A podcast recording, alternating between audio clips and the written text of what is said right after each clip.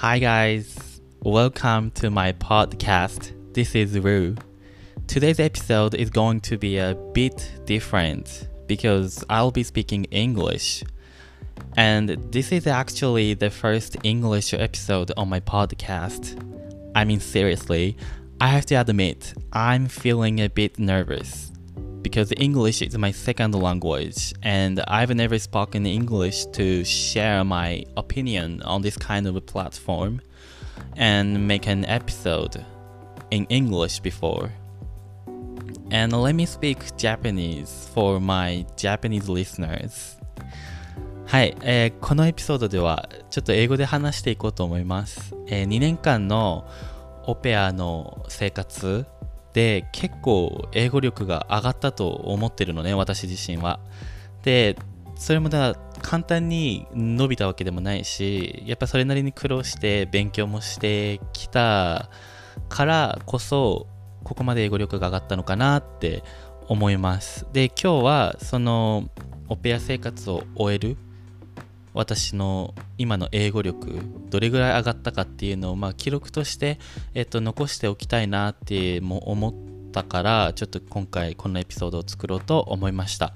あの聞いてる人聞いてる皆さんも楽しんでもらえたら嬉しいなと思います。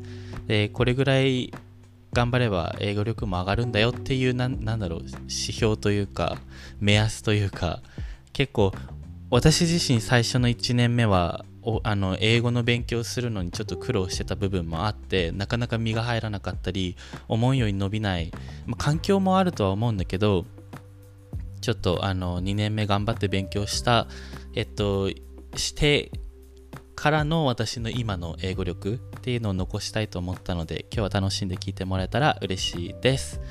じゃあ英語に戻ります。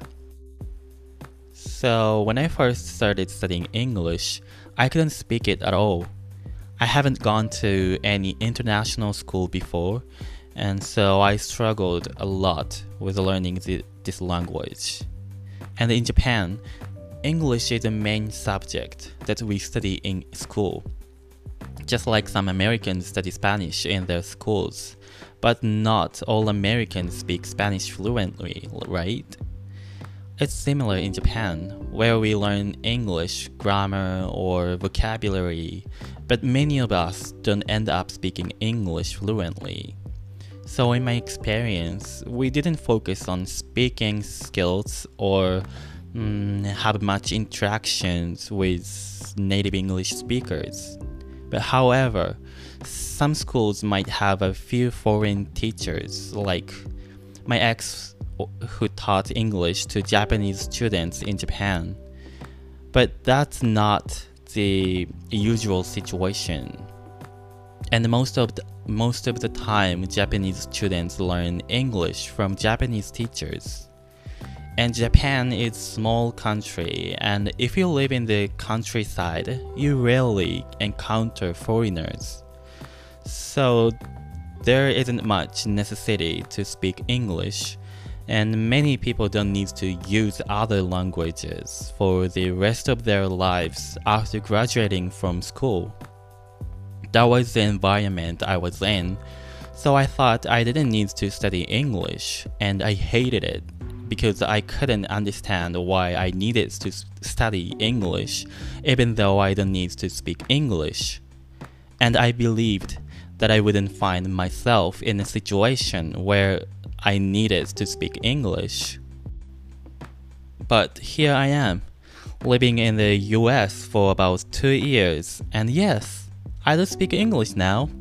And in fact, I love English, and I'm enjoying studying it. So, today, I want to talk about how I improved my English skills and why I started studying English. It's been quite a journey. But before we dive into today's topic, let me introduce myself real quick. I know most of my listeners are Japanese, and I assume those are not many foreign listeners.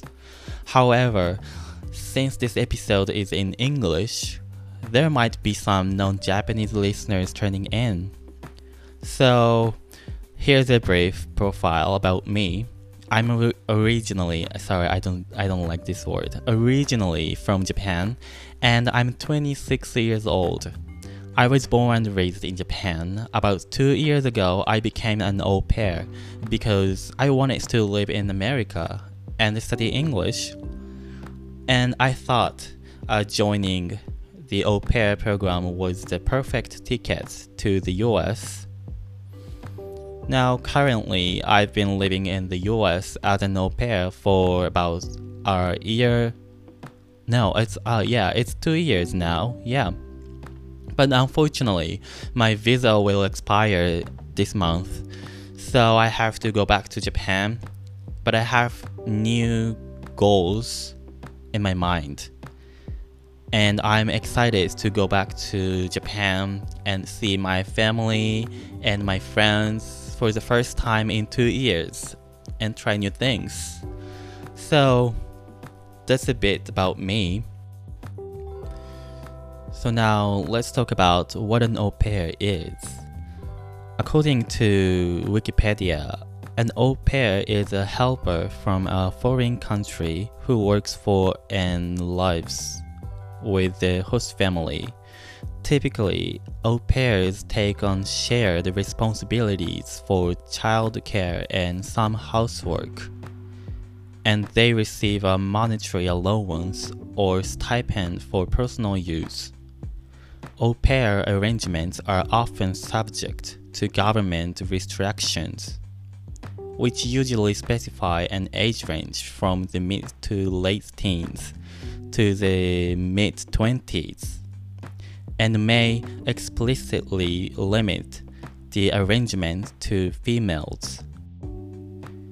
The au pair program is considered a form of cultural exchange that gives both the family and the au pair a chance to experience and learn about new cultures. Yeah, that's a brief uh, explanation of what an au pair is. I'm sorry, I didn't. I I'm not real. I actually I'm not really good at reading, but I tried. Uh, anyway, I could go into more detail, but we will leave that for another time. Cause honestly, being an au pair wasn't all sunshine and rainbows, you know what I mean?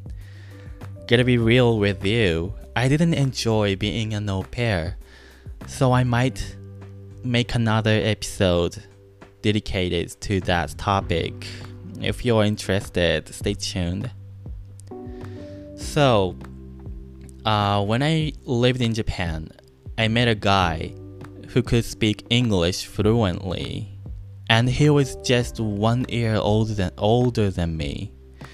I was seriously blown away because I had never met anyone who could speak English fluently um, before in my life. But here's the thing I couldn't help but compare myself to him, and I felt embarrassed that I couldn't speak English as well as he could.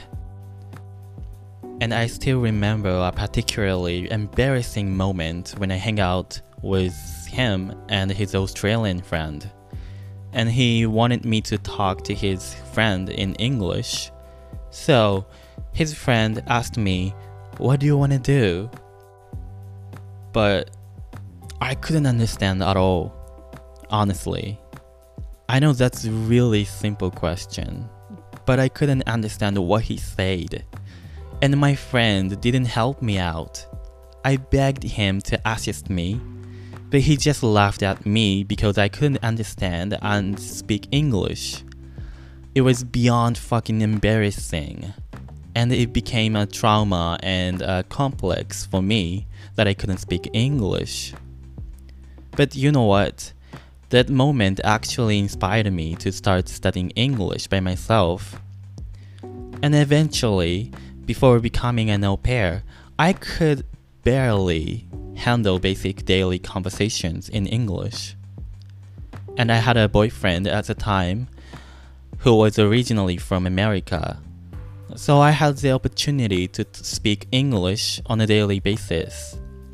I would say it was really helpful to have someone who speak English as their first language for learning English. However, I realized that there were limits to learning English solely through those daily conversations.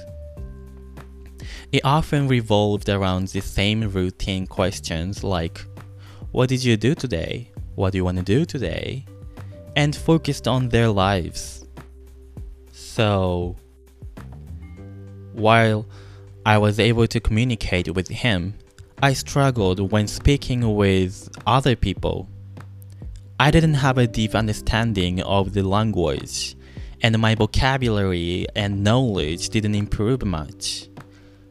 I mainly just remembered some handy phrase I could use to get by. But I don't want to imply that talking with a partner or significant other is not good for improving your English skills. But I want to emphasize that there is a limit to absorbing for English knowledge in that context. I always found it challenging to explain my perspective or thoughts in English. And sometimes there were opportunities to discuss topics like politics or religion. And you know, it can be very serious topic for having conversations, especially with foreign people. And while I had my opi- own opinions in my mind, but I couldn't express them in English.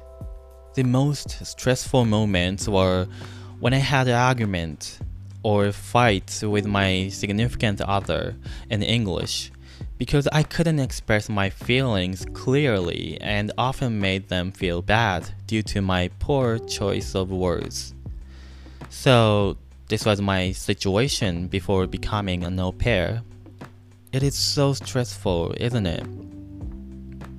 Anyway, au pair life was no joke.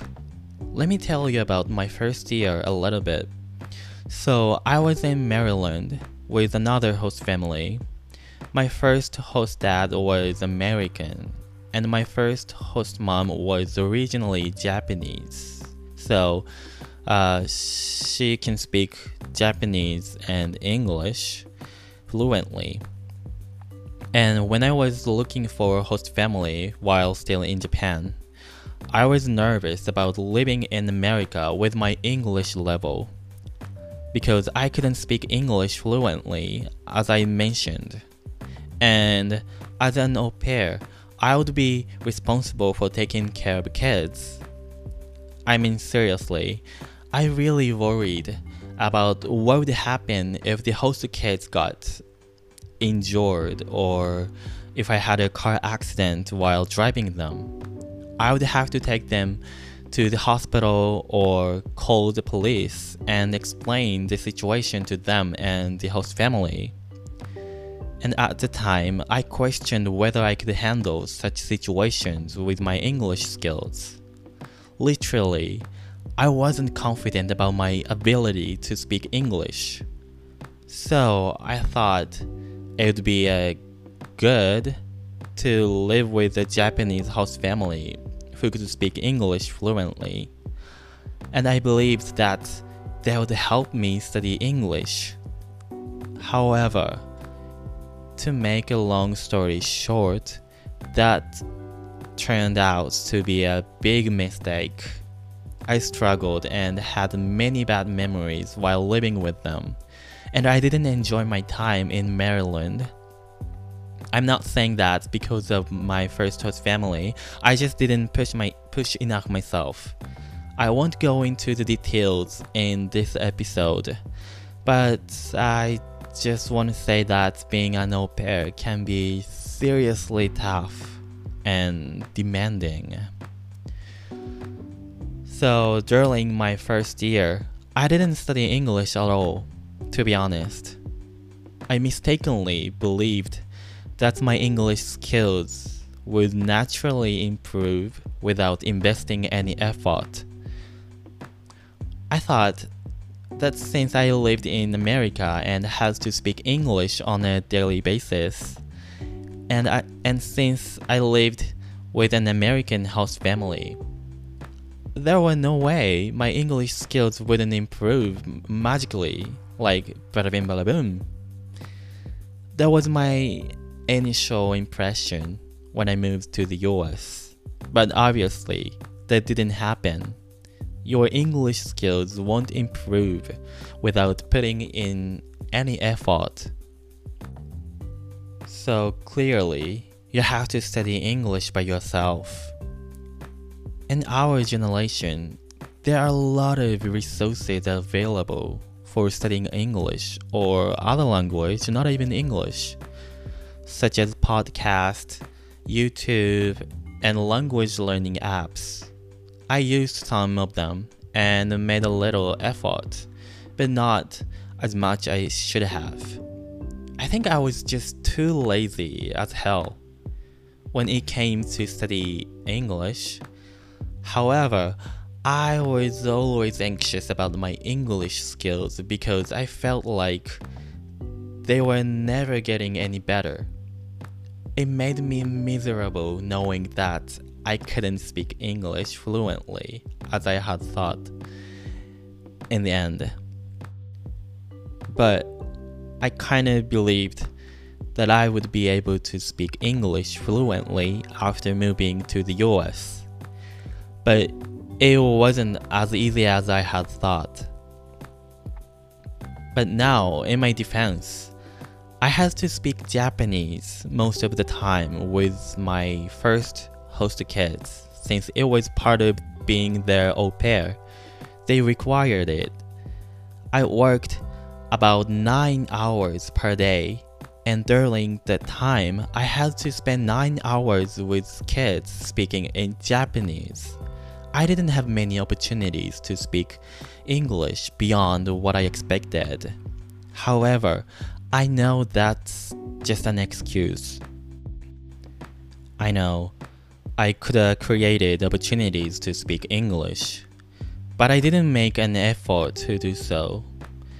It was, yeah, obviously my fault.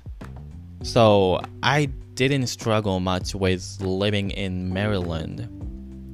There were many Japanese people around me, so I didn't need to speak English that much in my environment.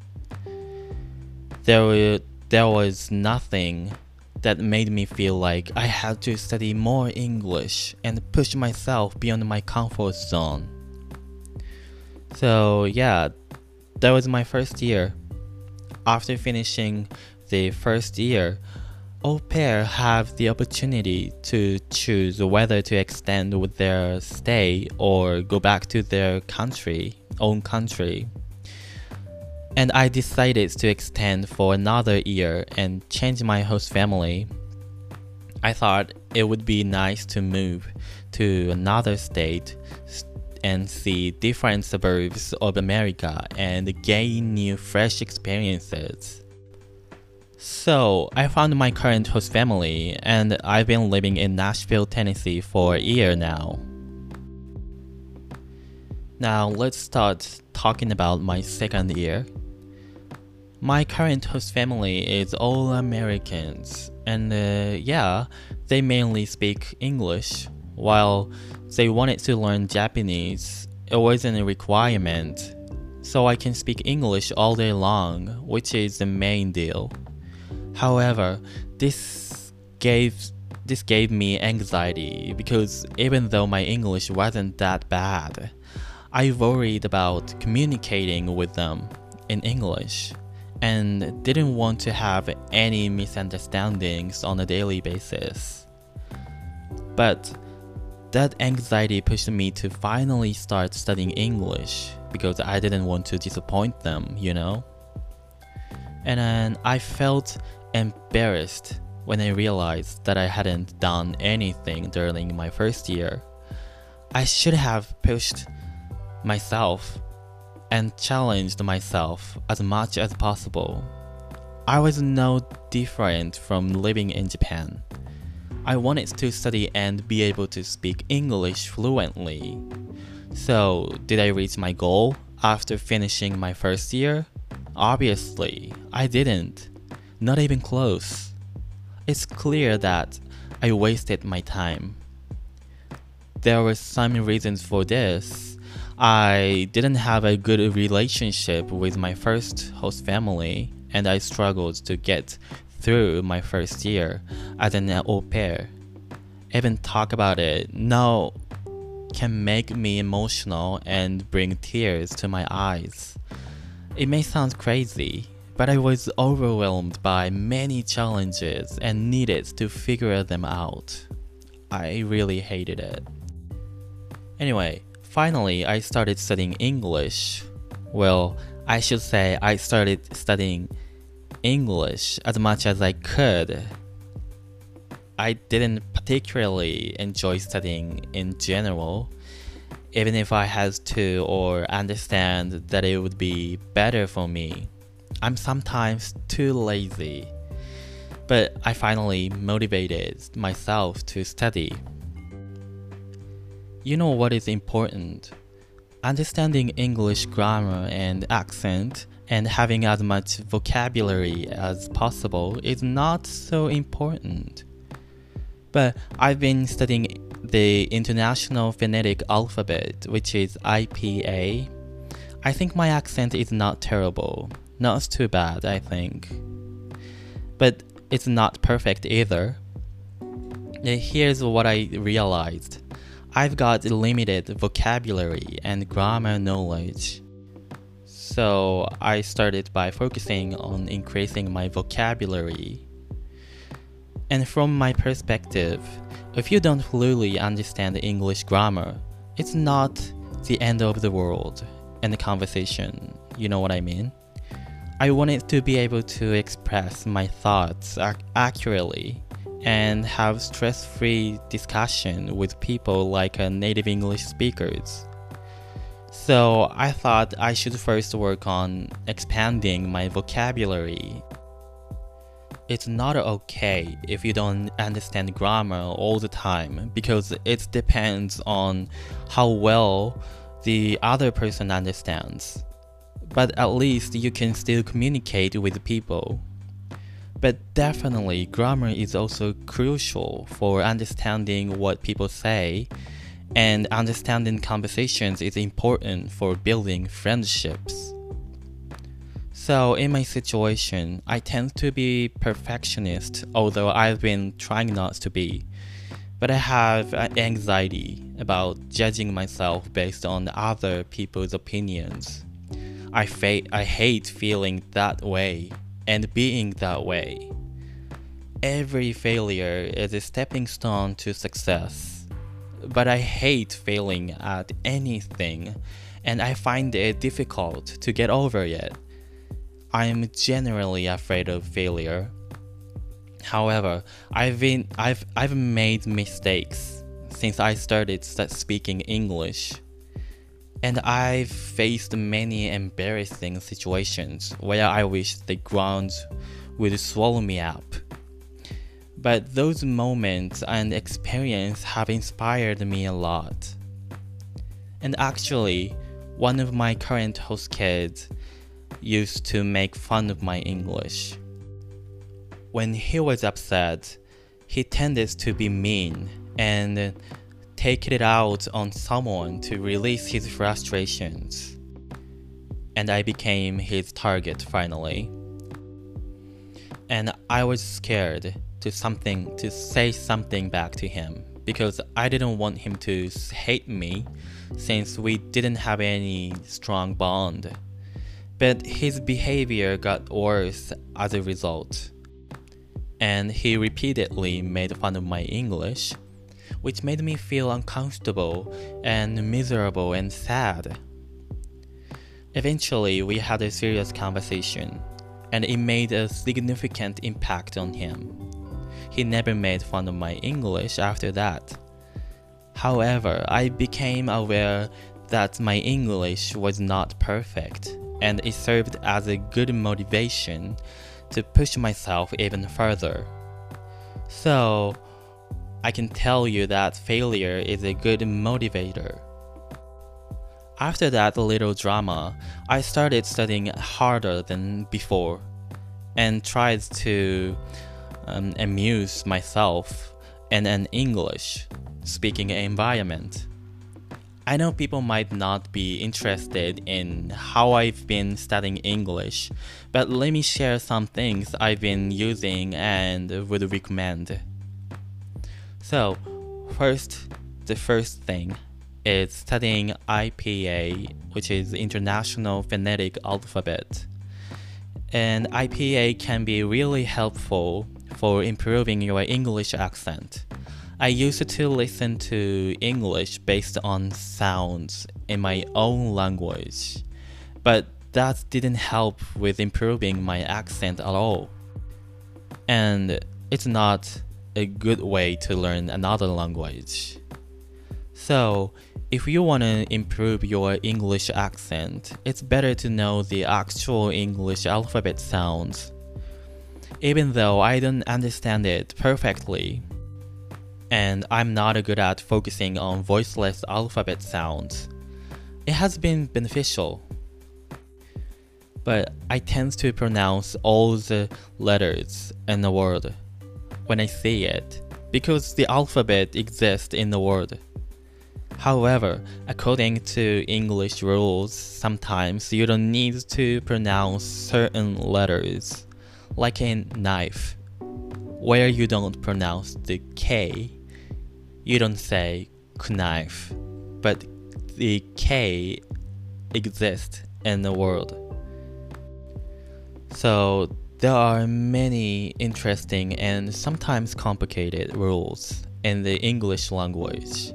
But once you understand IPA, it becomes easier to speak English than before. Next, the second thing is increasing vocabulary on your own. I used to struggle with expressing my thoughts and using various words in a conversation. I kept using the same words repeatedly, like um, child who just started talking, saying things like but blah blah blah blah blah, but blah blah blah blah, or because I think blah blah blah because I think blah blah blah blah. Because yeah, something like this. But now I've learned that I can use words like although, however, and nevertheless instead of but. And as things go, or by because of instead of because. But some of them, some of those words may not be the best choices for everyday conversations as they might sound too formal or uncommon. But having a rich vocabulary helps me construct sentences and understand conversations better. And I tend to feel nervous when speaking English with some in person because I feel like I'm imposing myself to keep up with the conversation and catch up with others. So I usually don't really like having conversations with many English native speakers, especially when I'm sober, you know. And you know what's funny? I can speak English way better when I'm drunk. I think it's probably because I like shame or embarrassment and don't overthink while intoxicated. And in fact, I tend to speak English more confidently it's like I transform into a confidence drug queen or something like that. But you know, that is not usual situation and I don't drink every day like crazy. Anyway, it still takes some time to bring my vocabularies out of the closet of my English brain. However, you can't you can't increase your vocabularies without investing effort into it. Next, the third thing is meeting new people. Even among native English speakers, there are various accents and slangs depending on different area or you know, East Coast or West Coast or New York, LA, Boston. And for instance, a New Yorker might say coffee instead of coffee. Was it correct pronunciation? I don't really, I actually really don't know um, how New Yorkers say uh, coffee. I've I've watched some TikTok and they said maybe coffee. It's like C A W F F E E, coffee. I'm not sure this is the right pronunciation, but yeah, they said coffee instead of coffee. And some people use you're fine to compliment someone positively. And additionally, wicked. It used to mean very or extremely like you're wicked good. Or oh this is wicked good. I think. I've never used wicked before. But and i believed it to be a boston slang i think and those expressions may not line with typical english common sense you won't likely uh, learn them from studying English on Google or in libraries. You can find them by looking them up online. But um, they mostly exist in real conversations. And I assume similar irregularities exist in other languages too. That's why I believe it's essential to talk to new people, although it might not be easy. And from my perspective, using apps like HelloTalk for language exchanges can be helpful as they allow you to find language partners. And additionally, um, Tinder or Bumble is also useful. Even if you are not looking for a serious relationship, you can still use them for meeting new people or making new friends. And I'm certain those apps are like a hunting ground for people who are desperately craving to fuck someone. And I hate it. I really hate it. However, it's important to acknowledge that there are still many nice people on those apps. So I would say it's all depends on your behavior. And I'm not gonna talk about dating apps or anything involving love by my experience. But in the future, I would love to talk about it. So, those three things are my recommendations. And I continue to strive to improve my English skills, and I still have issue with the limit of my vocabulary. And I still sometimes feel like I'm on a wild goose chase, you know? Studying English is difficult, and I won't deny that. But I've done a great job, and I can admit that my English has improved significantly and amazingly. So now I'm more confident in speaking English than before I moved to Nashville. I'm truly enjoying learning English and putting it into practice. I've always been happy when, when I can have conversations without any language barriers it, because it makes me feel like I'm part of the native English speaking communities, and my efforts have been successful. But I'm certain that I'm still on my long English studying journey, and I don't even know what the goal is or where it lies. But my next challenge is to go to Australia on a working holiday, and I wish I can study something, like something potentially change my life. I'm not sure yet, but I know it will be demanding and challenging. But I'm not that young anymore. I'm 26, and there is a limit to trying new things. And then at my age, I should be focusing on refining my career and life I think. So, the next change I make should be my final challenge and the time to make up my mind. So right now I'm busy preparing for this big move. So wish me luck. I hope I'll be successful. And of course, I'll be sharing my whole journey with y'all. And I'll definitely make episodes about it on my podcast. So, if you want to hear how I make my way to Australia and continue my English study journey, please keep checking out my podcast and I'll speak Japanese a little bit. はい。今回のエピソードはここまでとなります。どうだったかなこれが今の私の英語力になります。ちょっと緊張しちゃって、言い訳じゃないけど、緊張しちゃってうまく喋れない部分もあったんだけど、アメリカに来る前も少しは話せたのを勉強して、学校で英語の勉強してる時は本当に赤点取らなければ全然いいぐらいの英語力で本当に苦手だったんだけどそう社会人になって友今でも友達なんだけどある人に出会ってからすごいインスパイアされて英語の勉強を始めるようになったのね。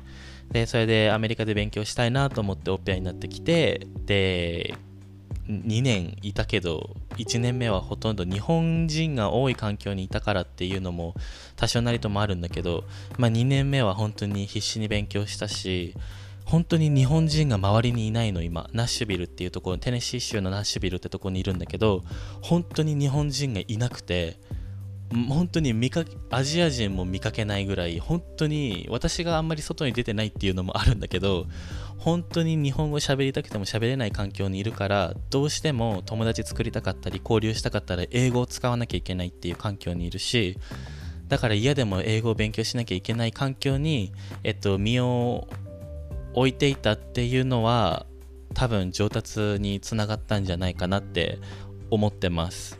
ただやっぱりまだまだ完璧じゃないしもうあの文法とかアクセントとかもこのエピソード聞いてもらって違うなってところもあったかもしれないけどまあひとまず記録として一つの区切りとして節目としてあの残しておきたかったので今回のエピソードを作れてよかったなって思います。でもしかしたら中には何言ってるか分かんないしとかあのそこ違うよとかそこ間違ってるよとか思った人もいるかもしれないんだけどあの言い訳じゃないんだけど 英語を完璧に話さなきゃいけないわけじゃないって私は思っててやっぱり英語を第二言語として生活してる人中には学校に行ってる人仕事してる人っていっぱいいるし、うん、なんか別にその人たちがかその人たちをジャッジしてるわけじゃないけどみんながみんな完璧かって言ったらそうじゃないしでもそれでも生きてる人もいるし友達だっている人だっているし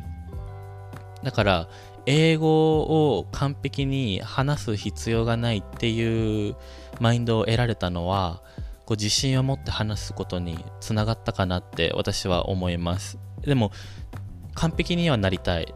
もちろんネイティブみたいに英語のネイティブの人たちみたいに英語を話せるようになりたいっては思ってる反面別に完璧じゃなくてもいいっていうなんかその完璧じゃないことに負い目を感じたり恥ずかしがってこうジャッジされてるとかなんか間違ってることを笑われたらどうしようって思って喋れなかった自分がいたけど別になんか通じてるっていうことがすごい私にとって自信になったしそれでもいいんだなっていうマインドを得られたことで結構なんだろう前のめりに英語を話して勉強するようになったかなって思います。もちろん中にはねあの心ない人がこの英語を勉強してる人の英語を笑ったりとか後ろ指さしたりとかっていうのも現実ではあるけどでもだったらお前ら他の言語話せんのかっていうマインドも大事だと思うし、まあ、そこで別に競争ってな競争してるわけじゃないんだけど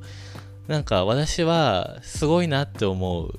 第二言語として、まあ、アメリカだけじゃないけどいろんな国でその国をえその自分の国を飛び出して違う国で違う環境で全く新しい環境で知らない人たちと生きてその人たちの言語を学んで生活してる人たちが本当にすごいなと思うしでそのすごいなっていう人たちの中に自分もいるっていうなんか結構ポジティブに思えるようになって2年目は。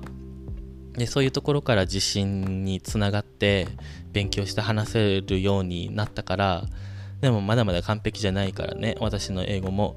もしこのエピソードを聞いてる人の中で英語だったりなんかまあ英語が一番共感しやすい共感しやすくはなっちゃうんだけどもしその第二言語として勉強している人がいたら、えっと、一緒に頑張りたいなって思います。そして今回のエピソードを楽しんで聞いてもらえていたら嬉しいなって思います。なので、えっと、またこれから次は、えっと、私、アメリカから日本に戻ったらすぐオーストラリアに行こうかなって思ってるんだけど、そのオーストラリアに関することだったり、また英語のエピソードも作っていきたいなっていうふうには思ってるので、興味がある人は、えっと、私のポッドキャストの like とチャンネル登録じゃないね。サブスクライブだね。サブスクライブをお願いします。はい、じゃあ英語に戻ります。So, that's all I've got for today. And trying to speak English can be good motivation for studying, but you don't have to be perfect. And sometimes that motivation can be overwhelming. So, I think you don't need to be perfect. However, I feel that speaking English can you make can make you feel mm, nervous and be judged. So, let's keep studying English together. And please don't judge my English. Please be nice. I'm still learning and studying English. Anyway, I hope you enjoyed this episode as much as I did. Okay, thank you so much for listening to this episode. Please let me know what you think about this episode. And don't forget to like and subscribe my podcast and see you next time. Bye bye.